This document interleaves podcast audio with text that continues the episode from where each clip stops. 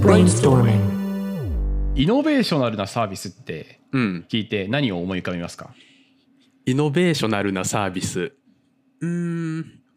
グラファーとか。めちゃめちゃなんか日本の 最先端ないや、確かにちょっと違ったね。確かに。ネットフリックスとか答えるべきだったとまあかな。確かに。そうそう確かにそうそういう話あの答えが聞きたかったんですけど、ネットフリックスかなまあ確かにねまあそうまあ、うんイノベーションって何っていうことはあるんだけど、まあ、あの革新的なね、うん。サービスみたいなことだけど、まあ、本当にネットフリックスがイノベーションななるなサービスなのかっていうのはまあちょっと後で答え合わせみたいなことをするとして、うんうん。とイノベーションを起こしやすい組織はどんな組織かっていうことでうん。あの僕の大好きなですね早稲田大学の今日あの、えっと、なんかビジネスビジネススクールの教授で入山教授っていう人がいて、うん。で僕はその人の本とか講義とかからよく引用してブレインストーミングとかでもこう話したりしてるんだけど、うんうん。まあ、今日も例に漏れずその人の概念で、まあ、MBA でやる概念とかなんだけど、うん。まあ知の探索と知の進化っていう、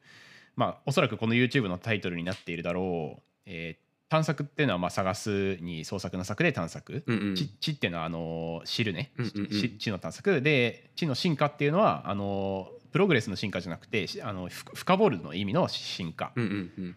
で知の探索と知の進化この両方のができる組織こそがイノベーションを起こしやすいというふうに、まあ、経営学ではよく言われているんですよ。なるほど。うんうん。で知の探索っていうのは何かっていうと,、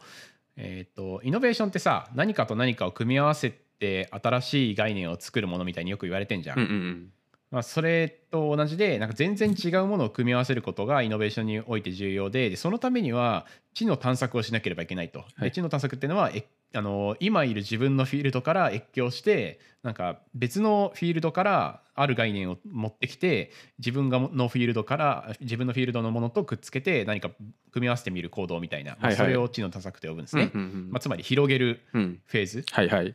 まあ、セレンディピティ的なそうそうそう。そうそう。んん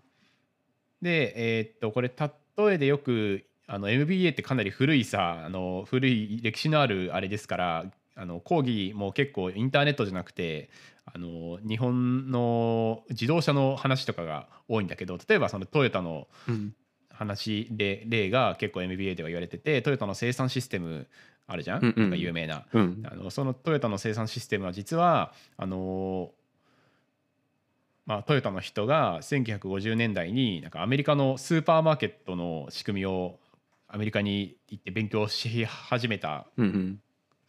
だけどそれがそのアメリカのスーパーマーケットの仕組みをあこれってなんか自動車生産する時の仕組みにも使えるんじゃねって応用してこうトヨタ生産システムっていうのが生まれたのであってなんかパッとなんかある日なんかああなんかこういう風に作れば自動車ってうまくいくんじゃねみたいな感じに思いついたわけではないんだはいはいはいなるほどね。そうそうそう。アメリカのスーパーマーケットの仕組みをトヨタにの自動車のシステムにやってでそれがイノベーションだったと。うんうんうん。であともう一個よく言われる例としては TSUTAYA うんうん。が、えっとまあ、TSUTAYA もその CD とか DVD とかをなんかまあレンタルしたらなんか儲けんじゃねみたいな感じでなんか急に思いついたわけじゃなくて、まあでもこれこれはなんかいろんな説があって僕はなんか本当かって思うんだけどあの、まあ、CD の原価ってそもそも1000円ぐらいじゃん。うんうん。で、まあ、それをあの誰かに貸すと一晩でまあ100円得られるわけじゃん。そのなんかと問い問いの概念うんうんうん。わかんないけどなんかその1日で100円得られるとしてこれって金融に置き換えると、まあ、めっちゃ高金利なんだよね。うんうん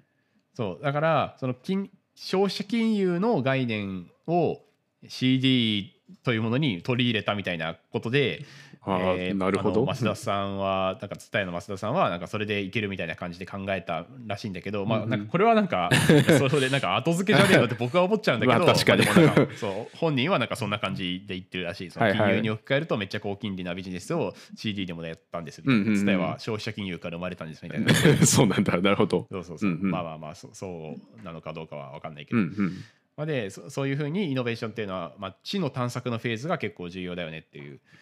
感じで,、うんうん。でで一方あの知の進化っていった深掘るフェーズ、うんうん。まあ、でも多くの企業ってこのフェーズだけを行っちゃうっていう傾向があるらしくて、特に日本はね、はいはい。なんか短期的に業績を向上させるためになんか今いるフェーズのうん。なんかもっと深掘りをしようとか金融系に行ったら金融のなんかこの例えば外国株みたいなのがめっちゃ儲かるからこうんこのビジネスやろうみたいな感じで、うんそのもっともっとい今いる自分のフェーズから深掘ってビジネスを考えちゃったりするっていう確かに基本なんかその分野で閉じちゃって考えるみたいなのが多分昔とかね多かった気がするよね。そうなんだよね。でそれってなんでかっていうともうなんかそこが儲かるって分かってるから、まあ、すごく合理的に考えてそうなるんだよね。うんうんそうだから短期的に業績を向上させるんだけど、まあ、でも長期的に見れば実はなんか破壊者みたいなのがディスパディスラプターが現れることを考えると長期的にはあの知能探索の方が重要だよねっていうのとあと、まあ、知能探索探索ってやってるとなんか失敗が結構多いんだよね。うんうんなんかいろんなものを組み合わせてみてあこれはなんか違ったなみたいなこととかをなんかいろんな組み合わせをしてあこれはダメだったあこれはいけるみたいな感じの、まあ、いろんな失敗の上に積み重なっていってあの最終的に成功が見えるようなものだから、うんうん。知の探索って基本的に失敗が多くてでその失敗を許容できない組織だとやっぱり知の進化に行きがちというか、はいはい。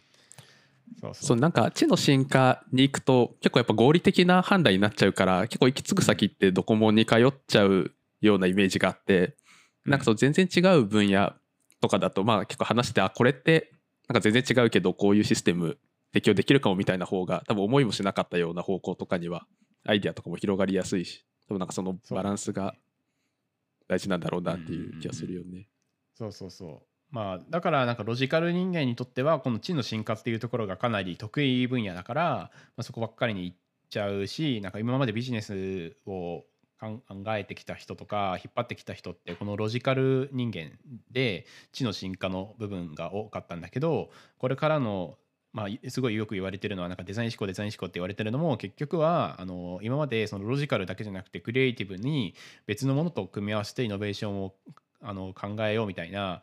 イノベーションを起こすことを考えようみたいなこと流れがあるように、うんその知の進化だけじゃなくて知の探索っていう面も重要だよねっていうことをまあ最近の MBA では言われてるんですよね。うんうん、なるほどね。そうそうでこの両方が、まあ、知の探索だけできてもしょうがないし、うん知の進化だけできてるのが今のあのみんなだからなんかこの両方ができる両利きの経営こそがイノベーションを起こしやすいんだっていうふうにまあ言われてるんですね。うんうん、なるほどね。そうそう。なんかで、うん、そう人工知能の授業とかで最初の方になんか幅優先探索と深さ優先探索とか習うんだけど分かるなんか。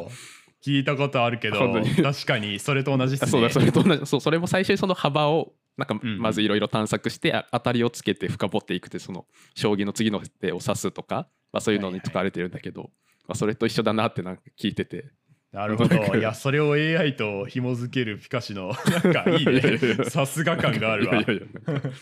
ょっと思い出した。うんそうね。まあ、知の探索の中で、あの最初に言ったサービスの例にするけど、まあ、ネットフリックスっていうのは、なんか何かと何かの組み合わせなのかっていうと、なんかな何の組み合わせなんだろう。別にそれって組み合わせじゃないのかな。ネットフリックスうん。ピカシは何何をもってネットフリックスをイノベーショナルだと判断したんだろうか？確かにね。まあなんかいろんな人が使っててみんな使ってるよねみたいな素晴らしいサービスっていうのと、うんうんなんかイノベーションなるなサービスだよねみたいなのを結構なんかごっちゃになっちゃうじゃん。うんうんうん。で結構なんか多分今いあのイノベーショナルなサービスって何って言われた時にネットフリックスってパッと出ちゃったのも多分なんかそういう感じの傾向ちょっとあるんじゃないかって僕は思ってるんだけど、はいはいはい。うん、なんか例えばえっとなんだろうな、まあ、GAFA うんうん。だけど GAFA ってもうみみんな使ってるからじゃあ全部イノベーションなるなサービスなのかって考えると、うん。なんかまあそう言えるもい言えるっちゃ言えるけど言えなく言えないっちゃ言えないなと思って例えばフェイ、うんうん。フェイスブックってなんかプロダクトとしてはただのさなんかこう人と人とをつなぐ、うんうん。あの何の面白みもないあのサービスなんだけど、うん。それをなんかハーバード大学生からあのハーバード大学生と友達になりたいっていう切り口からこう攻めていってでなんかいつの間にか世界中の人が使っているからなんかその結果論 Facebook は神みたいなあまあそうね。そうそういうことになってるのであっうんうんてそのプロダクト自体が別にイノベーショナルではないんだよね。そうね。あとだからちょっと思ったのは、その多分今ってもうインターネットって当たり前だけど、多分10年前とかだと、多分インターネットとこれみたいなのがすごいやっぱイノベーションだったのかなっていうネットフリックスとかも、まあ、昔はそのお店にレンタルとかをはい DVD とか借りるためはいにしに行ってたわけじゃない。もうそれがしに行かなくて済むっていうのが、なるほど。まあその今はもう当たり前すぎて、もはや。はいはいうん。今でも確かにその一貫性みたいなもう完全にユーザー目線で全ての業界をひっくり返してはいもうコンテンツ制作に超金かけますみたいなそのビジネスモデルそのものがイノベーショナルなのかもしれないね。あそうね。確かにうん、なんかアマゾンとかもさ結局その EC サイただの EC サイトで何の申し出もないんだけど結局そのユーザーを目線であの1日で着くとか当日に着くみたいなのはなんか物流業者を殺してるわけだよ。うんうん。全ての物流業者をなんか殺してなんか殺すっていうその今までありえなかったビジネスモデルをすることによってあのイイノベーショナルなサービスっぽくなってるっていうか、うんうんうんそう EC サイ今までの EC サイトにはなかったイノベーションが生まれてるみたいな感じだから、まあ、必ずしもそのプロダクトのアイデアとか、まあ、そのそれそのものにイノベーショナルがあるっていうよりかはビジネスモデルにイノベーションなるなところがあったりテクノロジーのところにイノベーショナルなところがあったり、まあ、ユーザー視点でイノベーショナルなことがあったりっていうのがあるんだろうね。例えばその iPhone とかは、あのタッチデバイスと携帯が組み合わさってなんかユーザー目線でもうなんかタッチであのタッチで携帯できるっていうのとあと音楽が聴けるっていうのとなんかパソコンっぽいなんかものことができるみたいなことが全部合わさった一つのデバイスみたいなのがまあ新しかった？うんうんうん。みたいな、あまあ新しかったっていうか新しいようにまあ演出しただけなんだけど、そうそう。実はああいう同じような機能のデバイスはあったが、うんうん。なんかそれをかなりイノベーショナルな風に見せかけるみたいなジョブズのまあ演出のプロですよね。そうね。うんうん。そうそう。そういうなんかユーザー起点のイノベーションみたいなのを演出してるのが結構今ではなんか話題だしそれを行うあのそういうサービスを出すぞっていうのがデザイン思考のなんか狙いでもあるからうんうんうん今後そういう系のなんかユーザー目線でいユーザー目線のイノベーションみたいなのがねどんどん普遍化していいくような気がするというかうんうんうん。いっぱい出てくるんじゃないかなというふうに思いますね。いやそうね。うんうん。うん。まあ、我々が作ったフォリオとかもさなんか結局その投資サービスうん。なんだけどかか日本株を買えるってやつなんだけどそれをなんかまとめてなんか概念に投資できるようにしたみたいなところもありつつ、ドドローンとかあの AI とかそういうものに対して一つ一つの企業じゃなくて、うん。そういう概念に対して、えー投資できるっていうことだけじゃなくてなんかそれにその投資体験にショッピング的な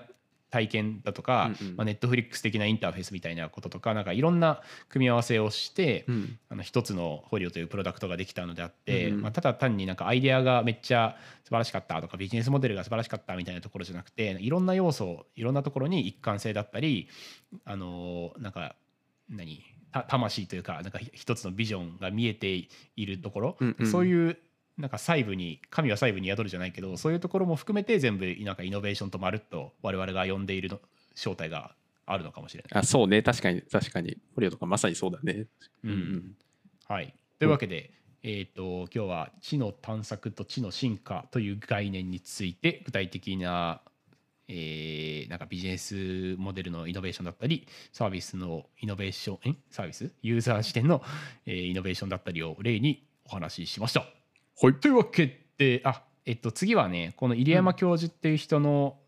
あのー講義でやってるもう一つのなんかダイバーシティについてこの人よくなんかうんうん。日経とかにも記事寄稿してたりするんだけど、そのダイバーシこの入山教授の提唱するダイバーシティについて次の次の回かな？53回目の回でお楽しみ。ちょっと話したいというふうにここの人って心理学的系とか書いてる人だっけ？えわかんない。とかなり年いってる人、だよね。えー。あれ違うか？もしかして違う人かもしれない。実際に会ったことはないから。まあでも言ってるのかもしれない。あ本当に？入山昭恵さん。うーん。言ってんのかな？なんかわ若いイメージがあったけど。なああじゃあ別の人かもしれない。うん。2008年に PhD を取得して。あじゃあ全然違うわ。まあまあまあ、まあまあ。じゃあまあてか50回も超えてるからな。確かに。もう折り返しですね。折り返しじゃないけど。折り返し100回で終わるという前提100 日後で あでもそう100日後に。でも確実更新だからもう100日後は過ぎてるから。確かに確かに。本当だね。まあ100回目に終わるポッドキャストみたいな。終わるのか分かんないけど。確かに。はい、100回目で終わると思って皆さんちゃんと真剣に聞いてください。お願いします。我々も真剣に話します。というわけでご視聴ありがとうございました。ありがとうございました。